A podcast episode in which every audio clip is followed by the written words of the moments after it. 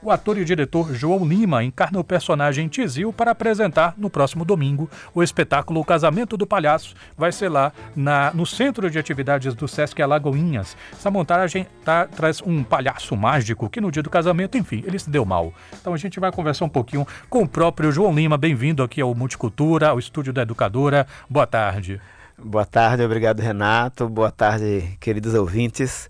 Então estamos aqui para falar um pouquinho né, da, da arte, dessa possibilidade de assistirem um espetáculo divertido para toda a família, como é geralmente os espetáculos circenses, né? Embora tenha uma, uma historinha que o público adulto faz uma leitura, a criança faz outra e todo mundo se diverte ao mesmo tempo. Todo mundo lê, todo mundo se diverte. Isso, exatamente. É um espetáculo que não tem. É, eu, eu, eu entendo o palhaço. Para mim, o palhaço tem um palhaço né, é, do circo que faz números cômicos engraçados, mas eu trato também o palhaço como linguagem, a palhaçaria como uma linguagem.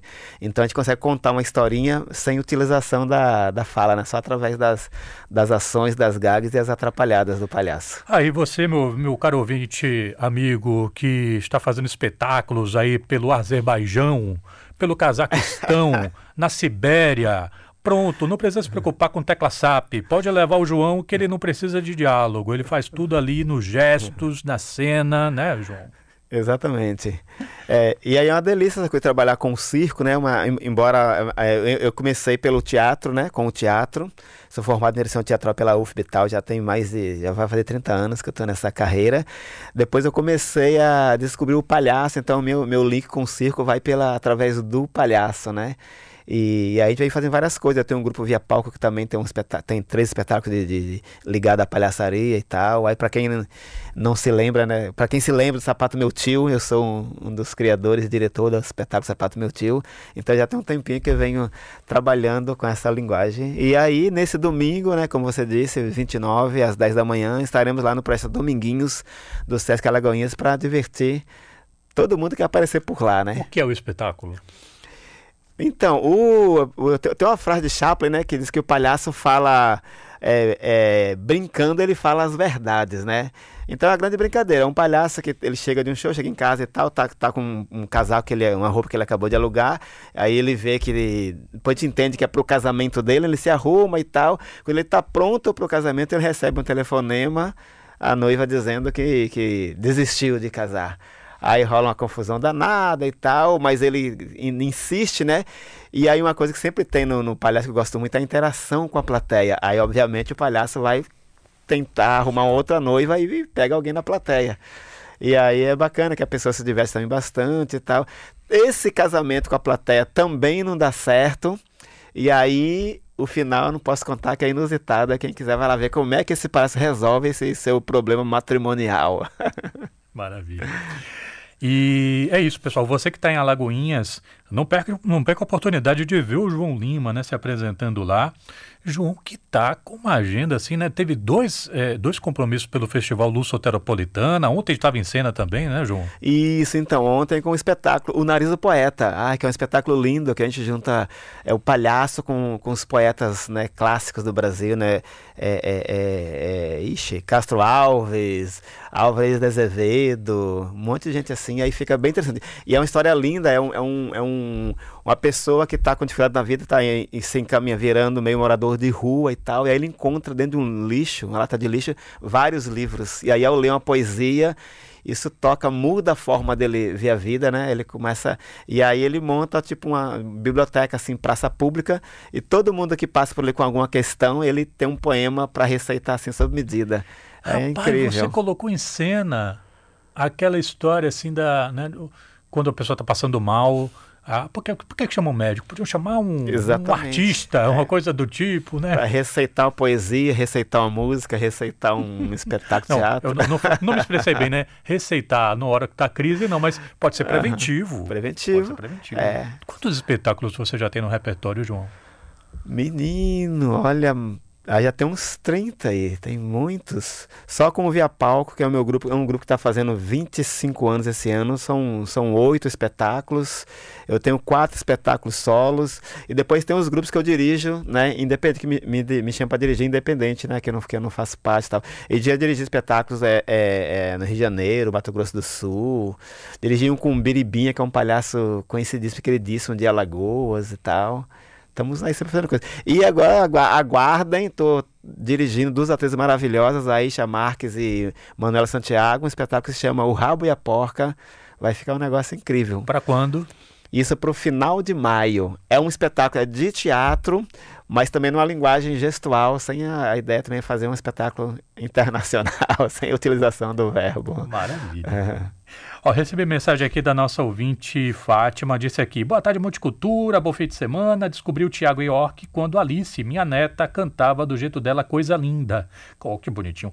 Pena que não dá para participar do balaio, não vou poder buscar. O Multi hoje está rico de conteúdo. Aplausos para João Lima, oh. mandou aqui nosso ouvinte Fátima. É, você, João, é culpado pela única vez em que eu chorei no teatro eu fui ver o sapato do meu tio. Ah, você viu. E aí eu ri, mas também o ouvinte sabe, é. tem a hora né, que você puxa, que negócio. É. Você pretende trazer é. de volta esse espetáculo? Assim, o pessoal é, é, um espetáculo, gente, premiado no Braskem, traz o Lúcio Tranquise e o Alexandre Luiz Casale, né, como dois palhaços, um veterano e outro um aprendiz. É, e, enfim, não tem, não tem fala, Uhum. E, enfim, muita coisa que rola nesse espetáculo. Vocês têm plano de voltar com esse espetáculo? Eu adoraria voltar, mas o. É, temos, temos plano que os dois atores, né? É, cada um foi para um lado e tal, a companhia se separou. E tem um deles que tem interesse em voltar. Só está dependendo agora, na verdade, de condições financeiras. Quem sabe agora, com esses editais, que a gente espera, né? Que a situação mudou um pouquinho para melhor, né? Agora temos de volta o Ministério da Cultura, a Funarte já está funcionando, está em boas mãos de uma baiana, por sinal, né? Maria Marighella, que é uma pessoa super competente e muito interessada. É, é, é possível que volte, viu? A gente tem todo interesse, é, tá bem provável. Então, eu também tenho saudade. Nossa, é um. Bom, é minha obra-prima, né? Vai voltar. Ah, é, é, eu queria. Não sei, tá claro. acho que não sei se está na sua pauta falar do Palhafolia. Eu ia te perguntar sobre isso porque eu vi isso no seu Instagram. Uhum. Isso foi em janeiro, você fazendo alguma coisa, você deu esse é. essa, essa ideia aí. Então, eu tenho um projeto chamado Casa da Palhaçaria, onde eu desenvolvo eu, é, vários, vários projetos e tal, e um deles é uma, é uma, é uma trupe de, de palhaços percussionistas. Isso já tem quatro anos. Na verdade, eu tinha um coral de palhaços que havia um, em 2017 surgiu uma demanda de mães com bebês que queriam curtir o carnaval no Pelourinho, e aí, aí, aí pediram o nosso espaço lá como, né, como ponto de apoio e tal, para trocar as crianças e tal, né, assim. E aí saíram para procurar uma bandinha. Fiquei olhando assim, falei, oh, por que vocês no próximo ano, com calma, é, é, não, não arrumam a própria bandinha de vocês para seguir com um bloquinho? E aí eu transformei esse coral de palhaço, comecei, a começou a aprender percussão, e aí já estamos aí, todo, já é tradição, toda sexta-feira, primeira sexta-feira de carnaval, né, dia 17 esse ano, é 5 da tarde, tem o Palhafolia pelas ruas do Pelourinho. Peraí, então vamos fazer o negócio direito. Tô até filmando aqui ele. Uh -uh. Como é que. Dá um convite pro povo. Como é que vai ser isso? Então, quem, cur, quem quer curtir um carnaval, aquele carnavalzinho gostoso, tranquilo do Pelourinho, que já tem bandias, né? Subindo e descendo as ladeiras o tempo todo, você vai encontrar também o Palhafolia que é, um, que é um, uma bandinha percussiva só de palhaços. É uns 20 palhaços tocando tambor, tamborim, né, chequeré, agogô. A gente toca samba reggae, toca, toca ijexá, toca baião. E, e esse ano vai ser na sexta-feira, dia 17, logo no comecinho do carnaval. Para quem vai costuma viajar para fio do carnaval, mas dá tempo ainda de pegar o comecinho da folia, às 5 da tarde. A gente sai da Rua das Laranjeiras e dá um, a gente dá umas voltas lá pelo Pelourinho durante umas duas horas. Apareça. O nosso ouvinte, a nossa ouvinte Márcia, boa tarde, meu povo. Meu professor João, o eterno Tizio, e claro, eu assisti, senti, chorei Graças a Deus, o sapato do meu tio, lindo. Quero levar meu filho para ver. Faz de novo, mestre João, diz aqui a nossa ouvinte Márcia Maia, da Liberdade. Também mandou mensagem aqui para o João. João, é, não deixa de ser uma certa, um certo retorno, né? Você fazer essa, esse palhafolia, né? essa coisa do coral, da voz e tal. Você que foi pro coral para se expressar melhor, né? Lá atrás. Rapaz, tá sabendo de tudo da minha vida. A gente tem que fazer o dever de casa. Pois é, a gente, as pessoas entram no teatro por diversos motivos, né? Por várias portas, né? No meu caso, é, foi a timidez. Não entrei no teatro por a timidez, não. Eu entrei no coral. Eu, eu, eu, eu era, me achava, não, eu era muito tímido. Eu falei, bom, então vou resolver isso. Em vez de ir para um psicólogo, falei, já que o, o medo é estar é tá no meio de gente, um monte de gente, falei, vamos entrar no coral. Que aí você tem um monte de gente, se apresenta para mais um monte de gente, né? Mas você sente, mas você tem uma certa proteção, porque você está ali no grupo e tal, né? Assim entrei nesse coral com essa intenção. Na época eu tinha 21 para 22 anos e o, e o pessoal do coral era tudo mais velho, assim, dos 40 para cima. Mas, mas tinha um rapaz lá que tinha exatamente a mesma idade que eu. Aí consequentemente ficamos muito, muitos amigos, muito amigos, né, um do outro. E aí tudo que eu fazia, outro fazia. Ele era mais, ele era mais, mais extrovertido que eu. Aí ele inventou de fazer uma, uma oficina de teatro que apareceu na cidade e falou: "Bora fazer". Eu falei: "Não, você tá doido, cara? Eu lá no palco sozinho". Vou lá ele, mas você vai me deixar fazer sozinho? Eu falei: "Tá". Então você pode te acompanhar. E fui fazer o diacho da oficina. Ele fez, se divertiu, mas depois não, nunca mais fez nada de teatro. Eu fiz e me apaixonei. Na época eu estava querendo prestar vestibular para ciência da computação. Olha isso. Aí quando eu fiz aquilo, eu falei, não, rapaz, é isso aqui que eu quero. Não sei onde vai dar, mas é, é isso que eu quero fazer. Aí dali em diante me estraguei na vida. Aí já faltava do, faltava do, do, do, do emprego para poder me apresentar, para ir para ensaio. Cheguei a ser mandado embora. Aí foi numa dessas, isso, isso no interior de São Paulo. Aí foi uma, numa dessas, por conta de teatro, que, que eu fui mandado embora do emprego.